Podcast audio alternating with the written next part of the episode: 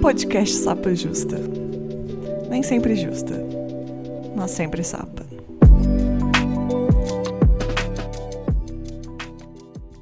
Olá, sejam bem-vindos ao Sapa Justa. Eu sou a Letícia, a host desse podcast, que não sou sempre justa, mas sou sempre sapa. Meus pronomes são ela e dela. Eu sou uma mulher cis, branca, lésbica de Belo Horizonte. E hoje eu chamei duas convidadas maravilhosas aqui para a gente falar um pouquinho sobre autoestima. E eu vou pedir para que elas mesmas se apresentem. Por favor, Ana, se apresente primeiro.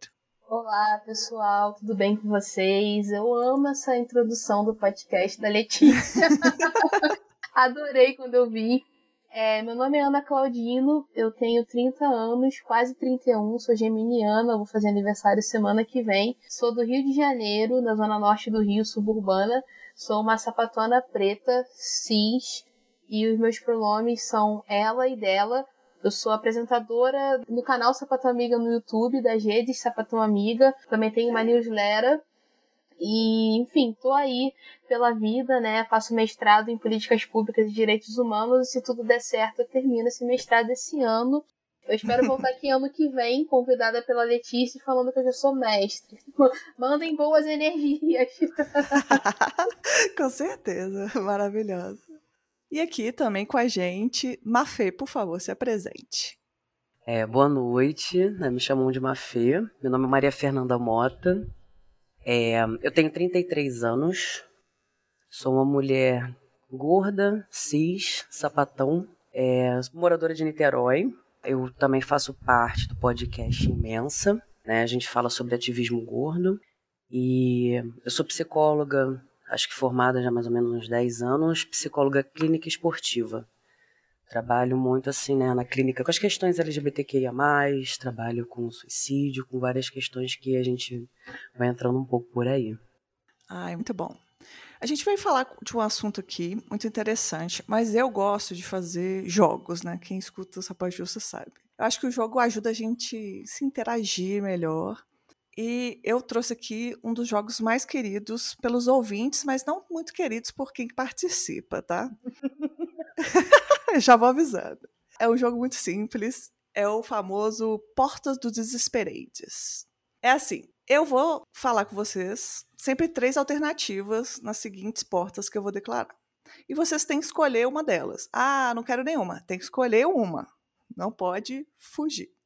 Eu já aviso que todas as opções são horríveis, então você vai ter que escolher a menos pior.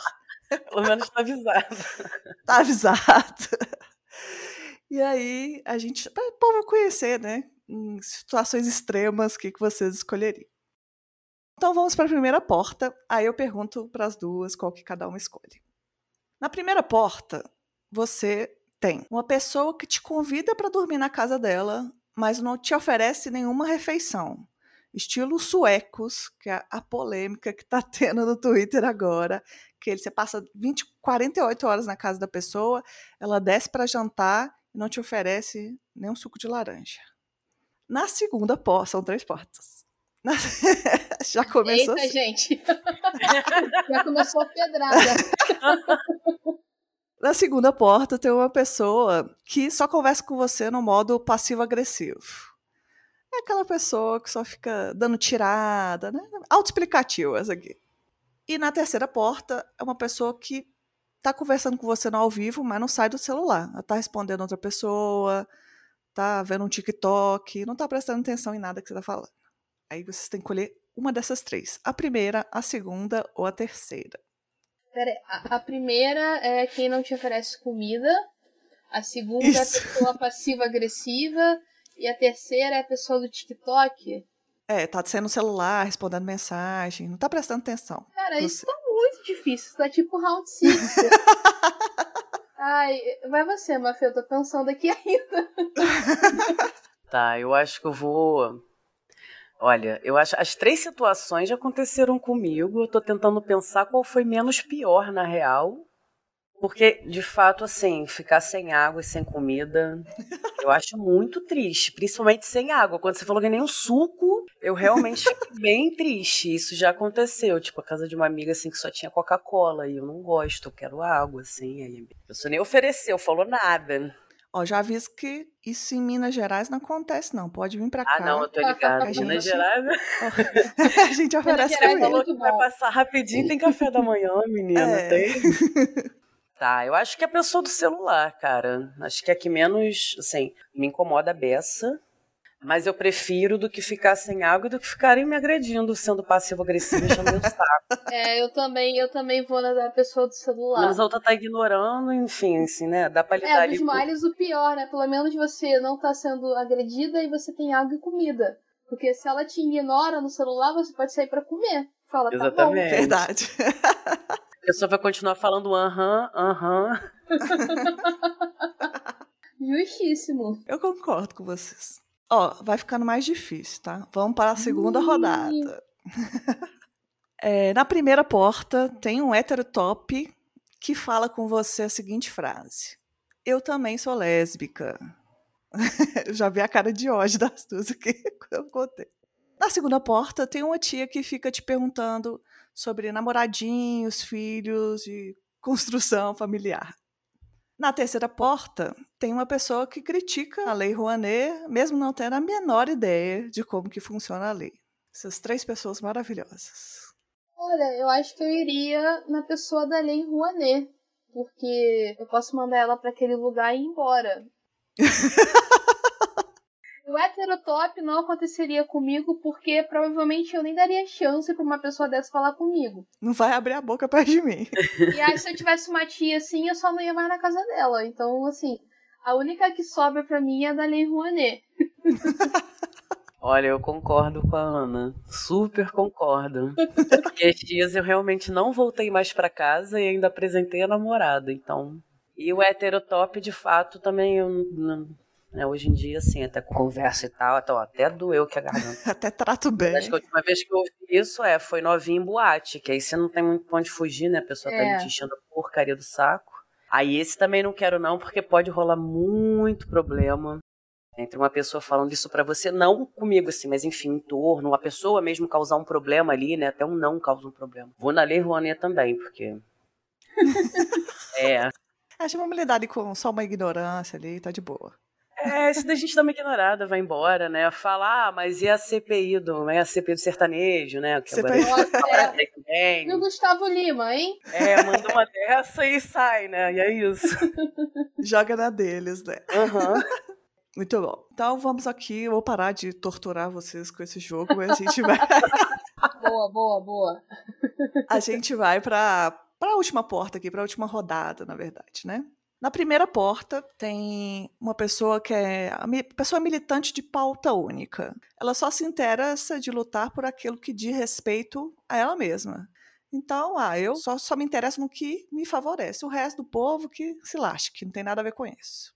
Na segunda porta, é uma pessoa que ela só vai falar com você de trabalho. Só que o trabalho dela é muito chato. Deve ser tipo dados, da estatística. Tô inventando aqui o que é chato para mim, sabe? É, pode ser uma hétero, um hétero top de TI que fala de blockchain, criptomoeda o tempo isso, todo. isso. Gostei, Nossa, gostei tá mais da sua versão. Vai falar sobre blockchain, criptomoeda. Metaverso, Ajudando a maltratar. Boa, boa. cerveja artesanal, metaverso. Isso, nossa, já essa pessoa toda formulada. Pergunta de quais bandas você gosta. Tem que botar isso aí também, ó. É, e, e ainda vai meter um nem Lula nem Bolsonaro, que esse tipo de pessoa também é isso. Nem Tá, Lula nem Bolsonaro. Terceira via. Muda, Brasil. Bom. Já fiquei com raiva dessa pessoa imaginária. E na última porta é aquela pessoa que só quer saber de você para pedir um favorzinho. Para você, ela, você é uma fonte de possibilidades para o interesse dela, né? Tipo, ela só, só manda aquele oi, tudo bem, para te pedir alguma coisa, e é assim que essa pessoa é. Olha, eu iria na primeira pessoa da pauta única. Porque, enfim, é, para mim eu odeio esse, essa terceira pessoa que isso suga a sua energia, isso suga a sua, a sua saúde, e esse tipo de gente só te puxa para baixo, sabe? Então eu não iria de jeito nenhum. Eu já tive muitos problemas na minha vida de ter que aturar pessoas assim. Hoje em dia eu não aturo mais, né? Amém, retorno de Saturno. Então eu iria na primeira pessoa. Tá bom. E você, Mafê? Eu iria na primeira pessoa. A segunda pessoa é péssima. E a terceira pessoa é um estorvo na nossa vida. Eu tô com raiva dessas pessoas que nem existem. É, que a terceira pessoa do favorzinho é existem. é foda. Assim, é, elas existem, todas elas, né? A pessoa do favorzinho também é foda, como a Ana falou, porque o favor é só pro outro, né? Não é via de mão dupla, nem nada, só tira de você. Então eu concordo aí, vou na primeira. a primeira, pelo menos, você escuta um papo chato e é isso aí, vida que segue, né? Verdade. Olha, eu fiz vocês passarem essa tortura só pra gente rir um pouco mesmo. Mas eu achei que esse jogo caberia na, na pauta de autoestima, porque eu acho que influencia muito. Eu estava conversando com uma amiga minha outro dia sobre as pessoas que a gente deixa permanecer nas nossas vidas e como isso perpassa talvez pela essa falta de autoestima, né, se eu, se eu posso dizer assim, uhum. de que, cara, você não precisa aceitar certas coisas, né? O que, que vocês acham disso? Olha, eu concordo, até porque assim, cara, quando a gente vai pensar em autoestima, né, a gente precisa pensar que assim, ela não é uma você conquistou a autoestima, pronto, acabou, né? Trabalhei isso, conquistei. Uhum. É, é uma coisa que você tem que ir cuidando, né? Não diria, é, é todo dia, né? Toda semana, sempre que você puder, senão também vira uma coisa muito imposta, né? Também não é bem assim, né? A gente tem é. que né, se observar. E assim, é importante a gente tirar, assim, né? Ou até se preservar, fazer o que pudessem para reduzir os danos que essas pessoas causam. Porque elas vão retroalimentando as nossas seguranças. Né? Eu acho que eu sinto muito isso assim no dia a dia, no, mesmo sendo psicóloga, né? trabalhando com pacientes, trabalhando comigo mesma. É, quanto mais a gente fortalece a nossa autoestima, vão vir mais pessoas falando, né? Você vai chamando atenção, você vai. E é muito importante a gente se fortalecer no dia a dia e sim, se, se resguardar mesmo dessas pessoas, porque elas vão se minando, vão colocando dúvidas e falando coisas muito infundadas assim sobre a gente, e algumas até sabem, né, quais são os nossos pontos, né, assim, onde bate, onde dói. E tem pessoas que se utilizam disso quando é, vão brigar com a gente ou não, né? Ou dão aquelas alfinetadas, né? Aqueles colegas, né? Aquela galera assim que não, né? A gente não tem que estar tá nesse, nesses espaços, né? Porque tem que estar, tá, para ser aceito, né? Como uma vez uma paciente minha falou: ah, não, porque eu tenho que estar tá em tal lugar para ocupar. Eu falei: tá, mas a gente precisa ocupar onde dói, né? Você precisa estar tá retroalimentando aquilo dali por essas vias aí, eu concordo bastante, assim. Eu achei muito importante isso que a Mafê falou da a construção da autoestima, ela é diária, né? Porque vendem muito isso, a sociedade vende muito isso pra gente, né? Que a autoestima é um copo de água que você vai tomar e você não vai precisar tomar nunca mais, não vai precisar cuidar daquilo, né? E eu, eu trabalho isso muito com a minha terapeuta e é uma coisa que ela fala muito pra mim, que nós também vivemos estações, assim como tem primavera, verão, outono, inverno, nós também vamos ter estações na nossa vida que a gente vai estar tá se sentindo gostosas, vai estar tá lá, nada me abala, tem, tem, tipo, superei meus traumas, boletos pagos, crushes a rodo, relacionamento estável, o que, que a pessoa quiser. E vai ter momentos que a gente vai estar tá lá no poço, assim, junto com a Samara, mais de longe, mais, uhum. mais no uhum. fundo que a Samara, saca? Trazendo assim pra cultura pop. E é difícil entender. E que também tá tudo bem entender esses momentos da autoestima abalada, porque a sociedade ainda não é feita pra gente, sabe? Uhum. A sociedade é heteronormativa, patriarcal, racista, LGBTfóbica, ela tá o tempo todo tentando cortar as nossas arestas, tentando moldar o nosso corpo para aquele padrão. E eu também concordo com a Mafê, né? Que essa questão de ocupar todos os espaços. Precisa mesmo estar tá ali, sabe? Só por ocupar, para você tem que mudar a sua forma para caber numa forma que não te. não permite seu tamanho, assim. E eu já passei isso muito na minha vida pessoal, de perceber que eu estava maior do que os lugares que eu estava me colocando, assim. Não sei se. Assim, eu, eu tava uhum. mais expansiva do que antes, assim, né? Eu já não cabia aquele, aquele calçado já não me servia, sabe? Falando assim. E às vezes é importante a gente perceber e fechar esses ciclos, né? Eu acho que isso também vai ajudando a nossa autoestima, quando a gente percebe esses momentos. E também uma coisa que eu gosto muito de fazer é tirar, às vezes, um diazinho da semana só para mim, sabe? Eu gosto muito de hidratar meu cabelo, fazer skincare, ficar vendo minhas séries, jogando off, né? É, comendo uma comida gostosa, faxina a casa, aí a mística vai, passa incenso na casa toda. Então isso também é uma forma de cuidar da minha autoestima, do meu amor próprio, sabe? Eu acho que é muito por esse caminho, assim, né? De entender que é um cuidado diário com você mesma, porque às vezes a gente, é, nós estamos às vezes doando muito da gente para o mundo externo e esquece da nossa própria casa, né? Que é o nosso corpo, a nossa mente, a nossa espiritualidade para quem tiver, né? E acho que é importante a gente cuidar da gente também, para poder cuidar dos outros. Eu gostei muito dessas coisas que vocês falaram de você não precisa ocupar todos os espaços.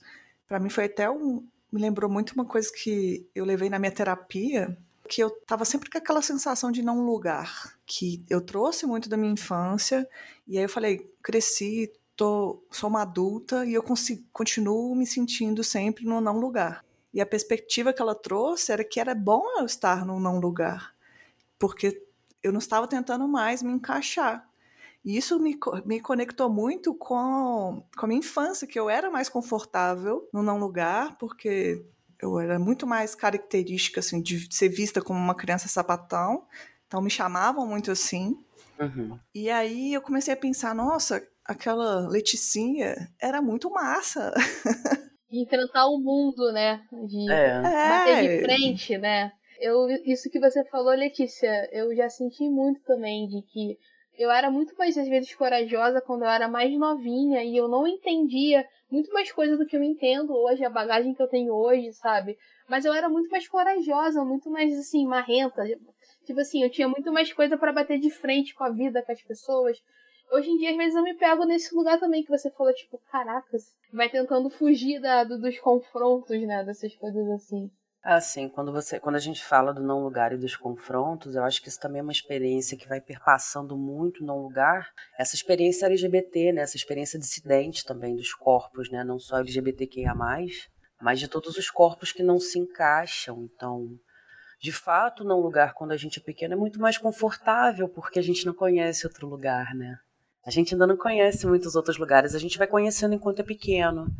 Mas acho que também é uma experiência muito doida, até que eu lembro da infância do não lugar, porque é um não lugar com as pessoas te dizendo que você precisa ter um lugar. Sim. Né? E aí você não sabendo muito bem o que, que é isso, né? Assim, a gente vai sustentando um não lugar até onde a gente consegue também.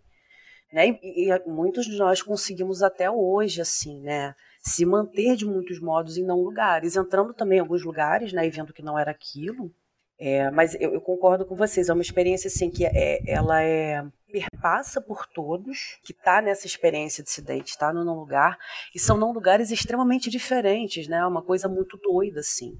Porque, por exemplo, o seu não lugar em BH não foi o meu, né, assim, aqui em Niterói, não foi o dela, né? Foram vários não lugares aí que foram perpassando.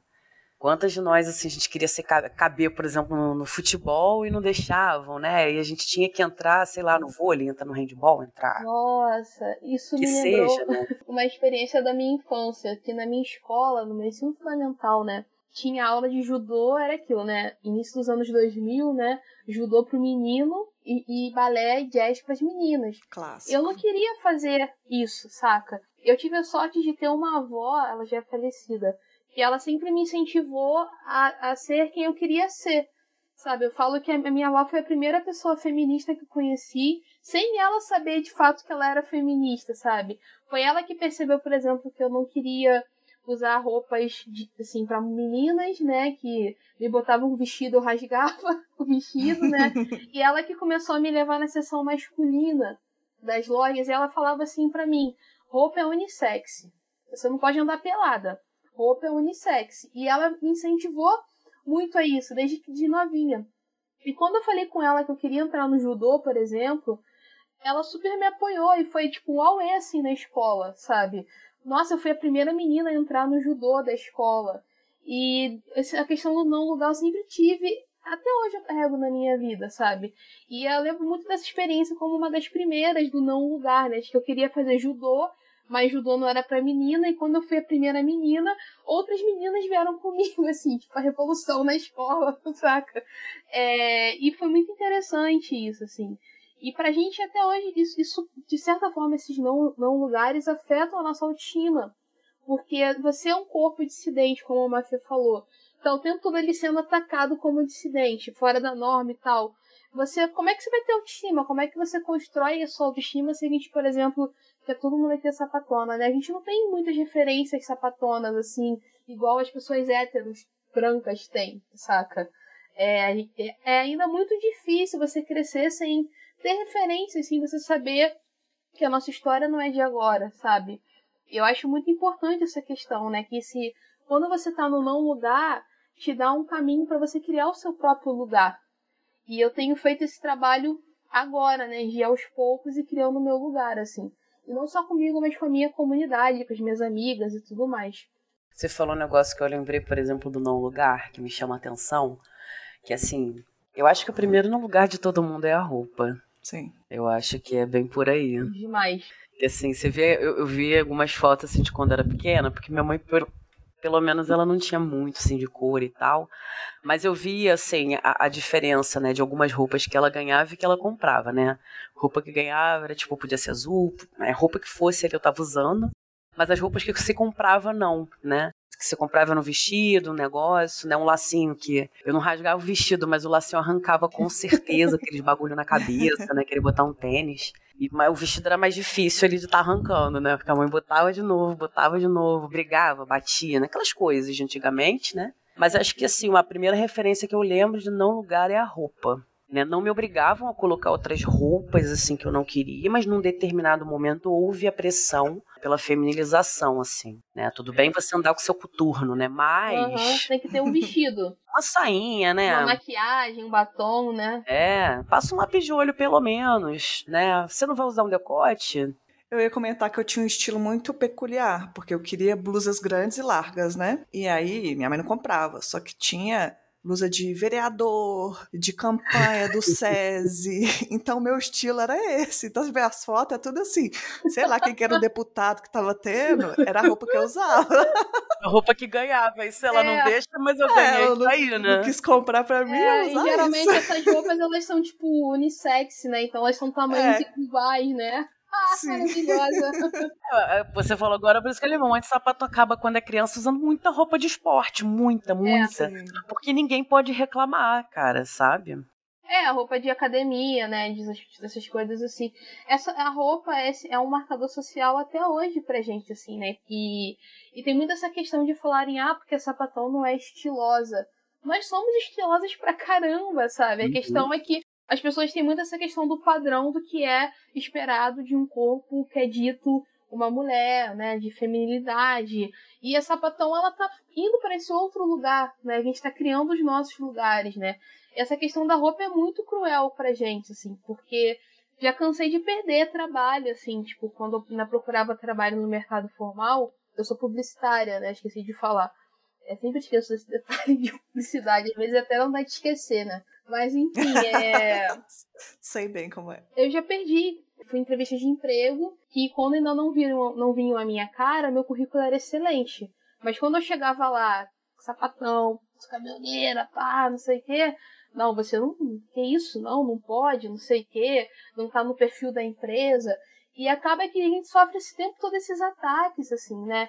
Eu lembro que quando o último emprego formal que eu tive antes de criar o Sapatão Amiga, eu era constantemente atacada na empresa porque, ai, ela usa umas roupas estranhas. Teve até uma vez quando eu cortei o meu cabelo, eu tava dentro do elevador, eu, eu botei o cabelo batidinho, um pouco mais baixo do que tá agora. Eu entrei no elevador para ir para casa e uma das funcionárias da administrativo, né, RH administrativo, chegou para mim no meu ouvido e falou: "Não faz isso mais não com seu cabelo, tá? Não deixa seu cabelo mais curto assim não". E tipo, foi embora. Isso me deixava muito raivosa, porque enquanto isso, os homens héteros, cis na empresa, eles podiam ir do jeito que eles quisessem, né? E, enfim, essa questão da roupa, eu acho que é um, sempre um, uma batalha pra gente, sabe, todos os dias. De, tipo assim, de... Principalmente quando você é mulher, ou cis, ou trans, né? Tá sempre, estão sempre em cima da gente esse olhar de tipo, nossa, você tem que... Tudo bem ser sapatão, mas não precisa parecer um homem. Já cansei de ouvir essa, essa frase a minha vida inteira. Desde criança. Olha só, tá vendo? Não é para ficar igual a ela, não. Ainda mais quando você é gorda. Nossa, sim. já ouvi assim, sapatão tudo bem, agora sapatão gorda e caminhoneira, você tá de sacanagem, né? Tem condições. Tipo assim, é uma monstruosidade, né? Um monstro. É massacrante você ouvir isso desde pequeno. Eu, no meu caso, Ana, assim, eu ouvi tanto, tanto, foi tão massacrado que lá para os 16 anos eu comecei, eu cedi, assim, né? Eu fui passando por um processo de feminização uhum. pesado dos 13 aos 16, 17, assim, sendo realmente massacrada. E eu falei da roupa de ginástica que minha resistência era essa, assim, a saída uhum. era essa. Vou blusa de futebol, de né? Foda-se. É, blusa de futebol, eu no caso jogo rugby, muito uniforme de rugby, meião, né, e andando assim. E aí ninguém falava nada, né? Tipo, que era sua roupa de. Não, não nada, né? Mas. Não, falavam, né? Mas, ó, você podia se vestir menos legging, né? Eles implicavam com outras coisas, menos tênis né? Aí, tipo, ah, vou trabalhar. Eu botava um salto, um negócio assim, beleza, né? Ia mesclado. Só foi que você falou, rola, né? Fui sofrendo esse processo aí, porque seja gorda, sapatão. Como é que pegou lá para você, assim? Como é que ficou? Porque na minha cabeça isso ficou massacrado de um jeito que tiveram épocas que eu queria botar uma blusa assim. Hoje em dia eu uso blusa assim, né? Mais regata e tal. Uhum. Quando eu era mais nova, chegou uma época que eu não conseguia colocar. Eu tinha as blusas, eu queria colocar e assim, eu começava a chorar. Eu, eu eu entrava em pânico, assim, ficava, ah, vão perceber que o sapato tava de uma porrada, né? Que falam tudo isso, né? Uhum. Na, na, minha adolescência, eu passei um pouco por essa forçação de barra. Eu, eu tentei, assim, né? Eu, te, eu tentei, assim, entrar nesse, nesse corpo, assim, né? Tanto que teve até uma época que eu passei também por um programa de emagrecimento do plano de saúde que eu tinha. Eu tinha, sei lá, 17 anos.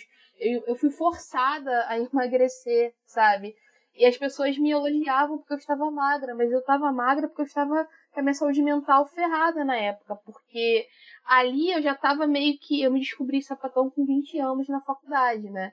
Porque até então eu não tinha referência de nada LGBT, não tinha nada, nada assim. Lá pra, sei lá, 2008, 2009 eu não tinha ainda muitas essas coisas como hoje. Então, para mim, eu, eu me sentia muito sozinha, foi muito solitário. Tanto que eu tenho uma, uma amiga, eu conheci ela nesse processo, né, de que eu tava de transição, de me entender enquanto uma, uma mulher sapatona. E ela falou, cara, eu acho muito foda o que você faz hoje, como você tá hoje, porque eu lembro que no início eu te via muito sozinha. E, cara, ela era hétero, sabe? Ela não tinha muito como me ajudar, assim. Ela ajudava como uma aliada. E para mim, essa, essa forçação de barra de entrar nessa feminilidade na adolescência foi muito forte. Principalmente porque, no meu caso, eu não sei como foi com vocês. É, a sociedade já me dizia sapatão quando eu nem sabia que eu era sapatão.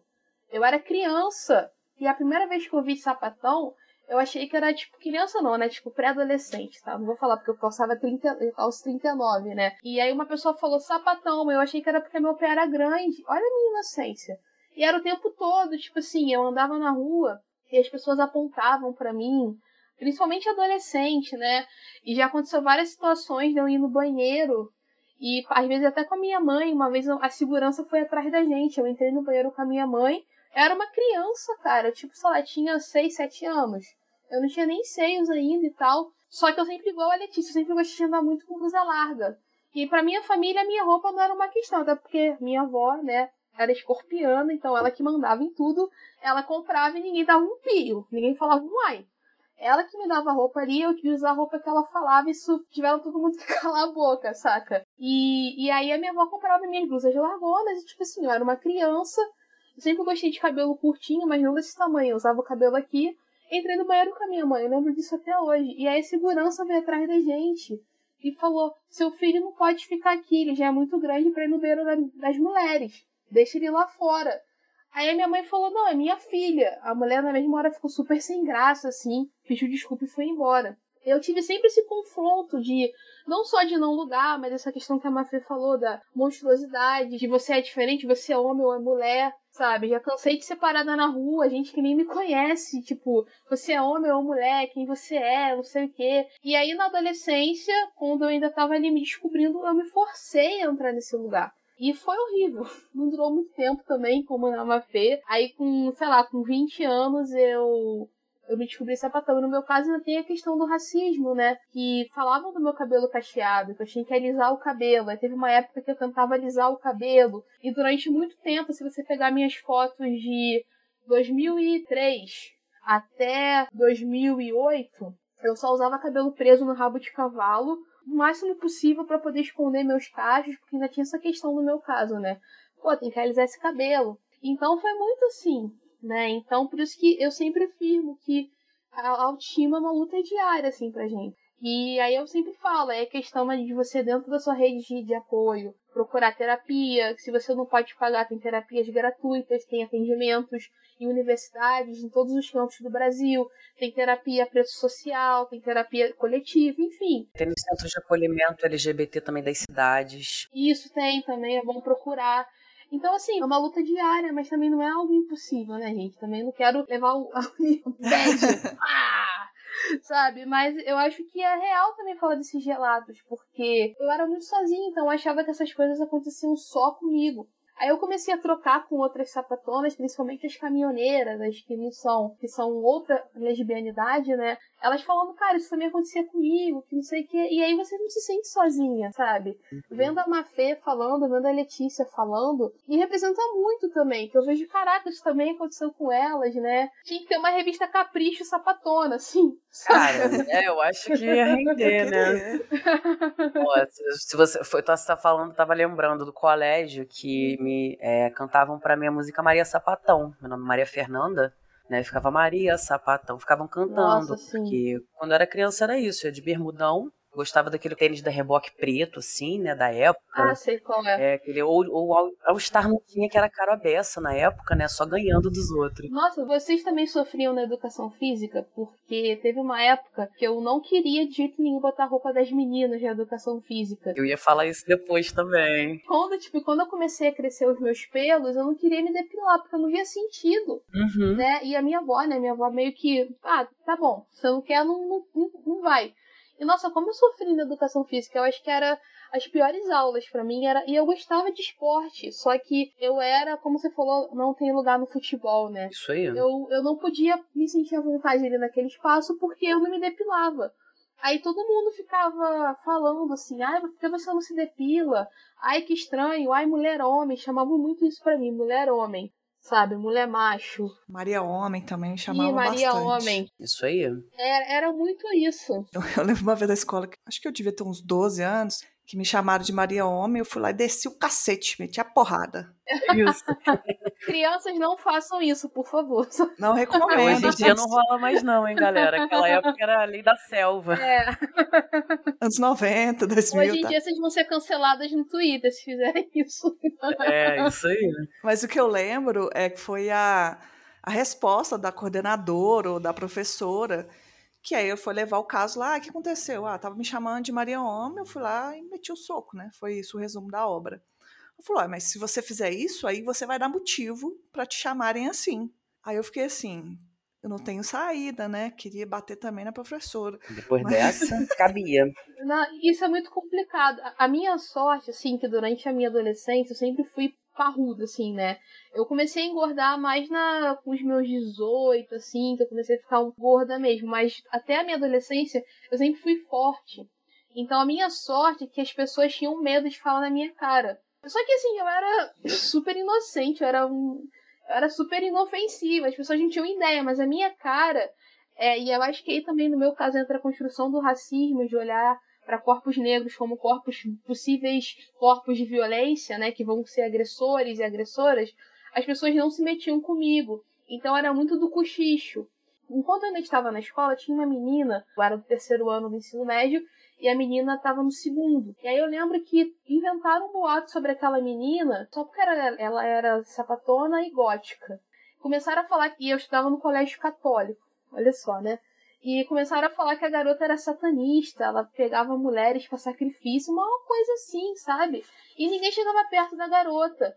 E aí, depois de, um, de, uns anos, né, tipo, acho que eu saí da escola em 2009, aí em 2012 eu encontrei essa menina super feliz, assim, na boate, em festa alternativa, né, porque ainda não tinha, assim, festa claramente LGBT aqui no Rio, assim, a, a Mafê deve conhecer tipo Teatro Odisseia, saca? Ali. Ia muito ali no Odisseia e tal, na Tequila, essas coisas assim. Cine ideal. É.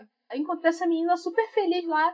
Aí depois no Face ela veio falar comigo. Ela falou: Ah, Ana, que bom te ver bem, porque naquela época tinha uma menina que ela falava espalhava para todo mundo também que você era sapatão para ninguém ficar perto de você.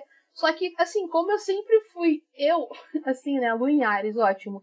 Lu Ares, assim, né, as pessoas não obedeciam a garota e me respeitavam até certo ponto. Mas óbvio que sempre ficava aquela coisa do cochicho, né? Ah, apontando. Mas chegar de frente, igual faziam com vocês, ninguém fazia isso comigo. Mas eu acho que se fizesse, eu ia só chorar naquela época. Eu não ia descer a porrada, não. Comigo falava, não descia a porrada, porque quando falavam para mim, eu era menor. Eu era, mais, eu era bem mais nova, acho que foi dos 6, 5, acho que até os 10, 12, que eu ouvi bastante isso. Aí até uns 13, mais ou menos, 14, houve muito menos, foi outro tipo de bullying. Foi porque, tipo assim, foi como você falou, eu era grande também, eu não era gorda. Uhum. Mas as pessoas me massacravam dizendo que eu era gorda. Ah, sempre gorda, isso. Gorda, gorda. É. E principalmente porque, por exemplo, no meu caso lá na educação física, eu queria usar calça de tectel. Mas nem a calça de tectel das, dos meninos e nem a calça das meninas, que era de lycra, cabia em mim, porque a de lycra virava um shortinho de cocota, eu ficava com a polpa da bunda de fora, eu era grandona. né? Ficava com a, com a coxa, né? Aquela coisa, com a polpa da bunda, eu criança. Aí, cara, eu fiz um escarcel lá e falei, eu vou vir com a bermuda que eu quiser. E aí eu consegui meter uma bermuda de lycra, assim, mas também eu só andava de bermudão. Aí eu consegui isso. Aí lá eles começaram a dar uma apaziguada. O colégio me fez mesclar a roupa, né? E aí, a partir dos três, eu comecei a sofrer a pressão que você falou, assim, pra feminilização. Aí eu apareci com o namorado. Nossa, isso aí eu não tive. Isso aí eu não tive. Eu apareci com o namorado, de quase 14 anos. Mas durou um ano, que aí depois de um ano já me. Já se assumiu, né? Já se entendeu. Já me assumi 14, é. Glória Daisy. É, não foi a melhor coisa da vida, né? Muito trauma, assim, também. Se assumir muito cedo é muito complicado. E a pior parte foi o colégio mesmo, né? Porque assim, eu confirmei os rumores da galera e é isso, né? Apareceu com a namorada na cara de todo mundo e foda-se. E a sua namorada era da sua escola ou era de outra escola? Não, era de outra escola. Eu aqui em Niterói, por exemplo, eu moro no que eles falam região oceânica, uhum. né? Eu uhum. morava em Itaipu na época, Sim, que não tinha nada. Conheço, conheço. E eu ficava lá, né? E minha namorada de Caraí. Então, ela aparecia lá. E aí foi, eles souberam que eu tava namorando com uma menina assim, a menina apareceu para me buscar e foi isso. Eu não falei nada para ninguém. Um monte de gente pode falar comigo. Ah, aí, aí se confirmou, né? Aí foi aquela parada toda. E isso, eu imagino que, que eu não passei por essa situação, porque no colégio, é isso que eu falei, eu não era assumida, eu não entendia. Então a sociedade me colocou como sapatão sem eu nem saber que é isso, saca? Tanto que quem, assim, me tirou do armário, eu tenho muita essa resistência com tirar a pessoa do armário. Eu acho que sair do armário tem que ser um processo que a pessoa decide quando para ela tá de boa sair do armário, porque cada um, cada uma entende suas dores, entende seus limites. Ainda tem gente que depende dos pais ou de alguém para, então não pode meter o louco, isso aí é, né? E aí, enfim, foi, eu tinha 20 anos e uma sapatona da faculdade de publicidade, ela era bem mais velha que eu, já rodada, né? Tipo assim, caminhoneira zona, não sei o quê. Ela falou pra mim, pô, Ana, você é sapatão. Ela falou pra mim isso, eu falei, quê? Só que ela, ela falou assim, ah, você é sapatão, cara, tu não tá vendo que não sei o quê? E foi ali que eu comecei, assim, muito mal, assim, pesquisar no Google, né? Porque naquela época tinha, sei lá, só o canal das Bi e o Põe na Roda, assim, no YouTube. É, só tinha o canal das Bi, é, verdade. Né, canal, eu fui no canal das Bi, aí vi um vídeo lá, acho que tinha, era um vídeo sobre sapatão. Aí eu fui ver o que era aquilo. Aí eu comecei a pesquisar. Aí foi na faculdade que publicidade, a norma é você. O normal é você ser LGBT, né? Quando você é hétero, você é cota né? Assim, eu tive, eu tive a sorte de entrar num curso que as pessoas são mais abertas dessa questão LGBT. Então eu tive mais contato com outras pessoas LGBT que ali no meu mundinho da escola, disso, daquilo eu não tinha. Mas para mim foi muito ruim isso, assim, porque enquanto eu não tava ali sabendo, eu tive muito essa questão. Eu ficava muito sem, sem olhar para nada, porque eu, eu olhava para os meninos como amigos, eu queria jogar bola, eu queria, tipo, por um tempo ser como eles, para poder ter a liberdade deles de andar sem camisa, jogar futebol, se vestir de qualquer jeito. Os bons anos, né, é, né? Que... A gente fica um tempão nesse, nessa questão, né? De uhum. tipo, cara, esses meninos podem, eu não posso. E eu só consegui essa liberdade dentro da minha casa. Porque dentro da minha casa, a minha avó, ela criou, eu tenho, eu, eu fui criada pelos meus avós, né? Tenho dois primos que são irmãos da, são filhos da irmã da minha mãe é, que são muito próximos a mim até hoje, assim, né? E aí a minha avó tratava. É, são eu, uma prima e um primo, né? Eles são mais novos. Os três eram tratados iguais, assim. Não tinha, tipo, ah, era todo mundo igual. Então, dentro da minha casa, eu tinha essa liberdade de ser quem eu quisesse ser. Até mesmo de andar sem camisa, assim, antes de eu desenvolver seios e tal, dentro de casa, a minha avó deixava andar sem camisa, soltar pipa, jogar bola, tudo dentro da minha casa.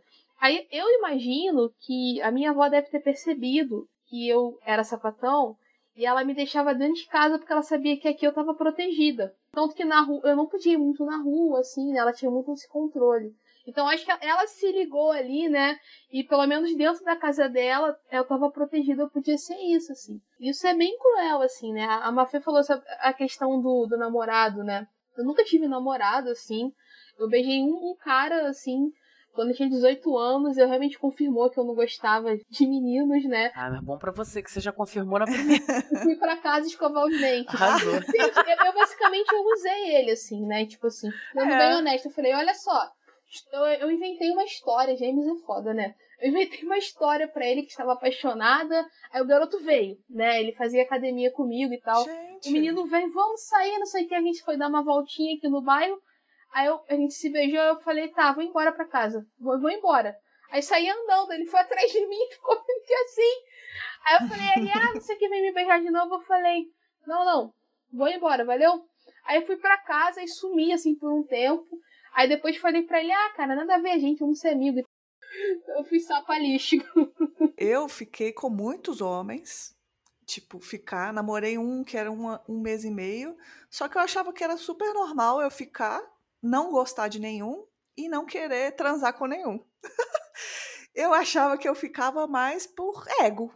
Hoje em dia eu penso, ah, tipo, me fazia bem e aí eu cortava aquilo rapidamente. Eu lembro de uma vez que uma minha amiga estava numa festa e ela foi ficar com um cara ele, e perguntou para ele: Você já ficou com alguém hoje? Ele, ah, fiquei com uma menina alta aí, mas ela não me deu bola nenhuma, saiu rápido. Ele, ah, ficou com a minha amiga, Letícia. Aí, já então, sabia. É, e aí era eu mesma. Então, eu fazia esse estilo, mas não, não, passava. Porque a gente também não pensa nisso, né? Povo, ah, você sabia desde cedo que você tinha atração por mulheres? Eu não sabia. Eu não sabia o que, que eu sentia. Eu sentia todas essas, essas coisas de querer fazer coisas que não me deixavam fazer de, de vir me vestir, mas eu nem sabia que tem, teria essa possibilidade de gostar de mulher. Pois é. Eu acho que é, é isso, assim, né? E cada sapatona ou cada pessoa LGBTQI vai ter uma experiência diferente, assim, né? Que vai ter coisas, assim, em comum. E sempre essa questão de ser, ser dissidente, do não lugar, do não pertencimento, de ser excluído da sociedade, mas que cada pessoa vai ter o seu tempo ali para se entender. E acontece demais, assim, de no primeiro momento a pessoa se entender, por exemplo, como sapatão, aí depois se descobrir bi, aí depois se descobrir pan. Aí muita gente fica meio receosa de assumir depois, assim. Uhum. Né? E a gente fala, galera, tudo bem, é né? Fluido, assim, né? Sexualidade. mudam, tá de boa, exatamente. Por exemplo, tinha uma amiga que ela. Ah, e amiga não, minha ex-mulher, ela ficava boladona. Por isso que eu lembrei do canal das Bi, porque assim, eu falei, eu me assumi cedo. E eu entendi muito cedo, por exemplo, meu primeiro namorado, né? Usei mesmo ele, sabe, sabendo disso depois. Ele me tirou no armário e eu aceitei a situação, né? E já até pegando aqui o gancho, uhum. porque é isso, eu me botei numa situação que não necessariamente estava afim de namorar com o cara, não foi a pior coisa do mundo, foi, foi complicado, né? Foi difícil, né? Ele me tirou do armário, ele era ciumento, maluco. Eu acho que eu tento mandar na roupa, né? O processo de feminização foi pesado ali. Mas é isso, assim, né? No final a gente usa a pessoa e é isso. E assim, por conta disso. Errado não tá. Verdade, é, ué. Ele também usou, né? É, ué. Então, assim, aí, cara, eu, é, eu transei por um tempão. Eu entendi, por exemplo, no meu caso, que o problema não era ali transar o lance era namorar. Eu não queria namorar o cara, eu não queria responder aturar o cara. homem, né? Tipo, aturar um homem. É, sabe? Tipo, eu trans... era esquisito, porque eu queria até transar com ele. Transava, e aí depois eu não queria. Ele queria me abraçar, queria ficar beijando, eu não queria. Eu fiquei, não, cara. E eu sempre achava até que eu era meio fria. Assim, não, acho que eu sou meio fria mesmo, né? Quando falou de signo, então, eu sou virginiana, né? O pessoal fala que eu né, meio gelada, meio né? Não, vamos fazer de tudo, vamos, a gente faz de tudo. Ah, vamos ficar de abraço? Hum, não sei, né? Vamos ver. Só que não, né? A primeira menina que eu beijei, eu fiquei ensandecida. Ensandecida, assim. Níveis que eu virei e falei, gente, isso existe? Ai, meu Deus, o que, que é isso? Né? Ai, o que, que tá subindo Uai. aqui? Foi só um beijo. é. Né? Muito louco. É muito louco quando acontece o primeiro, né? E eu fiquei, assim, muito confusa. Porque eu aceitei namorar ele até pra porque era preconceito mesmo comigo. Internalizado, né? né? A gente também tem Exatamente, muito isso. a gente internaliza muito, que você fica pensando, tô, cara, mas como assim, né? É, você tava falando assim, aí o canal das Bi que eu lembrei, a minha ex-mulher, ela assim, foi tão importante na época o canal das Bi, porque eu, eu, né, falando de mim, eu tinha certeza da minha sexualidade. Eu sei de onde está o meu tesão. Né? É muito difícil, é, é, é, muito difícil assim eu ter dúvida de que quando eu beijo ou olho uma mulher, né, ainda se for uma mulher que eu tô atraída, né, eu, por exemplo, sou uma pessoa bem sexual, eu fico na hora, né, assim, sobe um arrepio, eu fico, gente, eu já fico mal, eu passo mal, eu sou dessa que passa mal, se eu tivesse com gente, tô passando mal. né, se eu tô passando mal, eu passo mal. passo mal. E, e assim, com o homem não acontecia de passar mal, né? E na época, por exemplo, eu entendi, né, namorando com um homem, que eu não tenho questões com penetração. E eu, desde a primeira vez que eu transei com mulher, né, eu já sabia que eu não tinha, mas demorou assim umas duas, três, duas namoradas assim, para eu começar pelo menos a, a pedir, né, fala, poxa, né, quando a gente transar, né, assim, eu, você quer ser ativa, né, então fazer uma outra parada, né? Não só eu ser ativa, enfim, né? Aquelas coisas que a gente vai começando a entender. E aí eu, elas. É, eu tinha muita vergonha às vezes de pedir, porque muitas das meninas questionavam a minha sexualidade, né? Porque eu lembro que antigamente era muito complicado ainda também toda essa questão, né? De penetração, não penetração. E eu lembro que a minha ex, por exemplo, ela, ela ficava muito confusa com relação a isso. E tinha vezes que ela falava: ah, você gosta de penetração, então você é bi. Você não é sapatão. Né? Ela tinha um pouco dessa visão na época e foi muito e muitas meninas, muitas vezes eu ouvi isso quando eu era mais nova, sabe? Não só eu, muita gente ficava muito confusa com relação à sexualidade, o que era possível ou não no sexo sapatão, até as próprias, sabe? Um processo muito forte de desvalidação da gente, que isso está dentro da gente, a gente faz isso com a pessoa que está com a gente, isso vai replicando e é, eu falava isso para ela, eu falava, cara, mas assim, é, né, aqui eu não tô botando ali o falo em questão, é você que tá me pegando né? Você tem peito, né? Tem vagina, sabe? E vai tirar isso daqui e vai ter. E aí na época ela ficava muito confusa, ela estava confusa também com relação a ela em algumas coisas. E o canal das Bi eu lembro da importância na época. Porque a galera começou a falar de um modo mais desenrolado que eu falava para ela.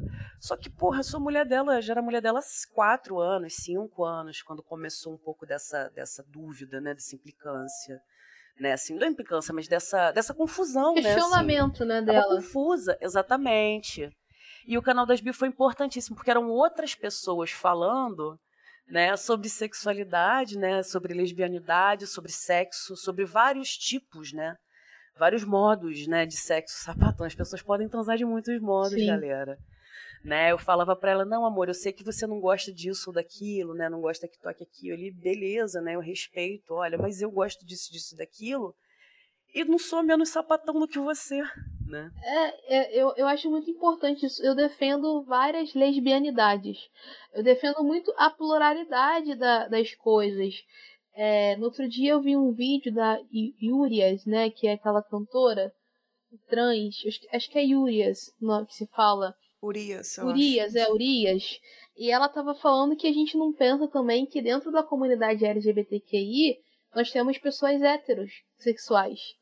E aí quando ela falou isso, eu, tipo, uh, na minha cabeça eu falei, caraca, é verdade, porque tem pessoas trans que são da nossa comunidade que se não se identificam e, se, e que se identificam como heterossexuais mas estão na nossa comunidade, sabe? E aí, por isso que eu sempre defendo essa questão da diversidade, de várias lesbianidades, jeitos de ser lésbica, né? E acho que, para nós três aqui, ouvindo a experiência de vocês também, que bate muito com a minha, quando nós somos dissidentes também dentro da nossa própria comunidade, é muito mais ladeira abaixo, assim, sabe? Quando a gente não é aquelas Wesley sapadrão TikTok hoje em dia, né? Que elas me. Ah, ah, Porque, tipo assim, é, é, é isso, assim, eu tive muito essa solidão, mesmo quando eu ainda me. Quando eu comecei a me entender como sapatona, né? Eu tenho essa questão. Eu era, eu era, eu era magra, assim, não era, tipo, eu não era gorda, eu era mais magra e tal. Mas eu era uma mulher negra ainda. Então eu tive muito essa questão de. Eu era uma mulher negra sapatona, caminhoneira, né? Como fala. Eu tive muito essa questão da solidão também quando, quando eu comecei. E eu só ter minha primeira namorada com 23 anos. Eu só fui fazer sexo pela primeira vez com 23 anos de idade. E foi uma outra menina negra também, que estava se descobrindo e tudo mais. Porque eu lembro que quando eu fui fazer publicidade, né? Eu falei da questão dos LGBTs, que se você ser hétero é, é tipo cota, né? E mesmo ali dentro da faculdade, é mesmo com várias sapatonas ali dentro, nenhuma olhava para mim. Saca? Porque eu não era o padrão que elas estavam querendo. Eu não era quem elas. Tipo assim, a. Tipo, aquela lá do Orange Daniel Black, esqueci o nome dela. Ruby ah, Rose. Eu não era uma, é. uma Ruby Rose. Pô, aquela dali tu pegou o supra-sumo do padrão. É, tipo porra. tipo assim, mas é, era isso naquela época, saca? Porque não tinha. Naquela é... época e antes, é. por causa do inferno do DL World, vamos sim, ser sinceros. Shane, né? Nossa! É, a Shane, que por um lado eu olhava e falava, caralho, né? As, únicas, as outras sapatões que eu tinha visto eram aquelas, né? Acho que foi uma da um filme da Ellen DeGeneres, né, com a Michelle Pfeiffer, umas outras coisas assim. Mas, cara, você já viu mulher daquele jeito, amiga? e se viu alguma falou com você? Eu nunca vi DL World, eu nunca tive interesse em ver, né? Mas lá em 2000, em 2012, 2013, quando eu tava na faculdade. A gente é criança, faz muita merda. 2012, 2013 ali, eu tinha, eu passava isso muito por mim, dessa negação de afeto, sabe? E falando na questão de uma situação que você já se colocou, é, eu me colocava muito nesse lugar e de, de, de, achar que eu também não merecia afeto. Então, durante um, um tempo, assim, até eu encontrar a, minha primeira namorada, é, hoje em dia eu já tô no meu segundo namoro e tal, há seis anos quase, né? Mas até eu encontrar minha primeira namorada, cara, eu fiquei muito nesse lugar de frieza, sabe? Então eu, eu lembro que na época eu me escondia muito em literatura beatnik, é tipo em Bukowski, assim, em... eu ia ler os caras russos, assim, Dostoiévski. Eu me escondia muito na ficção, assim, para tentar ser uma pessoa fria, saca? E eu era ali uma pessoa que estava querendo afeto e dar afeto, mas a sociedade achava que eu não era digna daquele de receber afeto. Então, durante muito tempo, eu me forcei a estar na, nesse lugar, sei lá, eu tinha 21 anos, sabe? Eu me forcei a estar nesse lugar de, ah, tudo bem, vou ficar uma pessoa fria, que não sei o quê. E fiquei durante um tempo até perceber que aquele lugar também não era para mim, que eu merecia afeto. Mas foi muito difícil, assim, vocês falaram das questões de, de não entenderem, né, a, a, a sapatonice de vocês, né, e tal, a Mafia falou. E é muito isso, assim, a gente tem que também lidar com os problemas dentro da nossa comunidade, saca? Que são as pessoas que deveriam acolher a gente, e a gente às vezes não... Era isso que eu ia falar agora é, também. É, a gente não, não consegue, Você cara. tava falando disso, desse, desse espaço aí de não, de não se entender enquanto merecedora de amor... Eu posso ter me assumido com 14, mas eu só entendi que eu merecia amor com 19, com 20. Olha quantos anos de desafeto, sabe? Quantos anos também me colocando em situações, ficando com mulheres assim que não gostavam de mim, né? Ouvindo coisas horríveis, sabe? Ouvindo coisas horríveis. E foi tão doido que a primeira mulher que eu realmente me apaixonei e amei, a gente só ficou três meses e assim, hoje em dia eu entendo porque foi meu primeiro amor, porque foi a primeira pessoa que realmente me viu. Ela me viu, eu vi ela, né? Eu a vi. A partir dali foi uma outra história, né? A gente não seguiu, uhum. mas foi uma outra história para mim também, uma outra construção, muito doido. Você está falando de, não, de lugares que a gente se coloca, eu lembrei de uma situação que você está falando de, de desamor total. Uhum. Acho que foi uma só padrão que deu assim em cima de mim, aí eu aceitei, óbvio, né? Aceitei, né? Novinha, falei, não, vamos lá. Ela vinha na minha casa, ela morava perto, ela ficava comigo, né, de tarde, né, transava e tal, e foi assim por um mês, dois meses. Um belo dia a gente se encontrou no bar, né, presença dos amigos. E eu fui dar um selinho nela, ela virou, que isso? Não, sai daqui, nada a ver. A gente nem tá ficando, e a gente tinha se né, transado três dias atrás. Caraca. E aí eu saí um pouco de perto e ouvi ela, né, comentando, né, com a galerinha dela padrão, né, A galera LGBT padrão dela, assim, ah, que isso, não fico com gorda escrota, assim, não, nada a ver. Mulher mal gorda, escrota. Ah, isso. Eu nem era gorda, tá, galera? Eu só era uma mulher fora do padrão, assim, bem alta, bem grande. Tem, porra, eu não sou enorme, não tenho 1,80, mas eu tenho 75, 76, né? Tipo, sempre, sempre fiz esporte, jogava rugby na época. E eu ouvia isso, sabe? E aí você vai acreditando, porque não é só uma né? Outra, por exemplo, uma vez que eu fiquei dois, três meses, ela era maneira, e aquela pessoa que vai te cozinhando, sabe? Ou não só te cozinhando, mas te usa para fazer ciúme na, nas outras. É, era dessas pessoas. Ou te usa para nutrir algum ego ferido por causa da ex. Exatamente. Isso aconteceu exatamente. comigo. Ou causar briga ah, também, sim. né? Do tipo, às vezes a mulher tava na boate, ela vinha só falar comigo do tipo, oi, e depois eu descobri que falou pra mulher que eu dei em cima. Ah, claro. Não, isso acontece muito. Porque os nossos, nossos corpos, quando ele é, é como a Mafia falou, principalmente quando a gente é sapatona gorda, ao mesmo tempo que tem, são dois caminhos que eu percebo na minha trajetória.